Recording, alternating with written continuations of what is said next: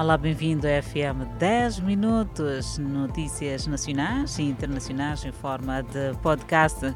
Espero bem que sim, que tenha passado muito bem o dia 14 de fevereiro, dia dos namorados. Espero que tenha recebido muito amor, muito carinho acima de tudo e também tenha sabido proteger a sua cara metade. Afinal de contas, o dia de São Valentim é o dia que mostramos muito mais daquilo que é o dia a dia de cada um de nós é o seu parceiro e neste caso espero que tenha passado da melhor forma e não esqueça que devemos prevenir cada vez mais uh, da Covid-19 que ceifa vidas. E não queremos perder ninguém, nós apaixonados por vocês. Então, fica aí e seguimos com as notícias. Município da Matola aloca paz escavadoras para postos administrativos. O município da Matola está a alocar para cada posto administrativo uma pá escavadora para melhorar a gestão de lixo na autarquia problemas dos municípios e soluções do município na balança. O saneamento do meio é a área de destaque. Uma pá escavadora para cada posto administrativo é a solução encontrada pelas autoridades autárquicas. Os municípios dizem tratar-se de meios que devem ser acompanhados pela melhoria de vias de acesso entre os caminhões que vão transportar o lixo movimentado por pás escavadoras há os que foram alocados por agentes econômicos que se identificam com a Matola. E os bairros do município de Matola encontram-se alagados. Eu falo sim do bairro da Liberdade, bairro do Cito Centros, cidade da Matola, certos pontos, e também que se encontra na Matola J, Matola A. São bairros que têm problemas mesmo de saneamento do meio. Bairro do Jumene, bairro da Matola, bairro também Mussumbuluco, Machantrene, e tantos outros bairros que neste momento é quase impossível passar por ali e os automobilistas também vão se queixando dos seus carros que afinal de contas todos os dias são mergulhados naquelas águas que acaba não sabendo o que é cova e o que é buraco. Há muita profundidade e é também a água que se faz sentir com esta chuva tapa todos os buracos e acaba caindo em algum buraco e danificando viaturas e mesmo trazendo perigo a todos os utentes daquelas vias. Seguimos mais de 40 comerciantes que viram suas bancas reduzidas a cinzas no mercado central na sequência de um incêndio. Começaram esta segunda-feira a receber espaços para a construção de novas bancas no modelo definido pelo município de Quelimane. Os comerciantes dizem estar cientes dos desafios para a construção das novas bancas, com o modelo atribuído pelo município no quadro da requalificação do mercado, uma vez que o incêndio trouxe vários prejuízos. A construção das bancas vai apenas obedecer um único modelo, de forma a contribuir para uma boa estética do mercado, garantindo assim maior comodidade e segurança para os comerciantes, como forma de assegurar maior confiança aos comerciantes. Após estes construírem as bancas fixas, passarão a usar as mesmas como sua propriedade em tempo estimado pela utilidade. E passado o período, as mesmas passarão a pertencer à gestão do governo municipal. A informação não para de chegar e continuamos mesmo em Quilimano, onde falta de candeeiros luminosos nas principais estradas para o interior dos bairros tem estado a contribuir para o incremento de roubos em residências e ao longo da via pública, um pouco pelos bairros da cidade de Quilimane. Alguns municípios acreditam que esta falta de iluminação pública é que contribui negativamente para o surgimento de casos criminais.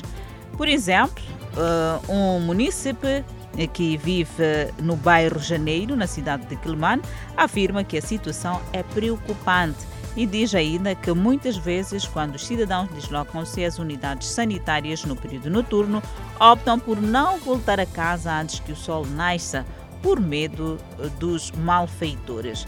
A polícia afirma, por seu turno, que uma das ações desenvolvidas para conter a criminalidade é o policiamento nas comunidades e a colaboração polícia-comunidade. Um dos aspectos que tem contribuído negativamente na iluminação ao longo das principais avenidas ou ruas no interior dos bairros está associada à vandalização dispostas por cidadãos que acredita que sejam os próprios miliantes. E olhamos a reabertura de fronteiras, muito movimento e agitação em Ressano Garcia, que marcaram as primeiras horas do primeiro dia de reabertura de fronteiras da África do Sul com vários países. 35 dias depois do encerramento, fronteiras sul-africanas reabrem. Uma fila de viaturas que, é momentos de pico de agitação, se desorganiza. É o cenário que marcou as primeiras horas desta segunda-feira na fronteira de Rassano Garcia. Reabertura a devolver sorriso aos rostos de viajantes. Para trás ficam dias de inoperância por parte dos que viajam em negócio. Reabertura de fronteira com novo pacote de medidas. Em destaque, quem apresentar teste falso da Covid-19 fica sem acesso à África do Sul por cinco anos alguns acham exagerados. Há quem apoia. O movimento eh, desapareceu por completo antes do meio-dia. O fluxo das primeiras horas ficou registrado. Espera-se muito movimento migratório nos próximos dias, quando a reabertura de fronteiras for totalmente do domínio público. É desta feita que fez a reabertura da fronteira de Ressano Garcia com muito movimento à mistura. Em época chuvosa, a chuva deslizou solos e danificou rodovias na cidade e província de Maputo, como é o caso da via que liga Machantuene e Molotana, que foi interrompida pela corrente da água da extensão do rio Matola, que transbordou. Agendas forçadas a alterar ou mesmo a não acontecerem.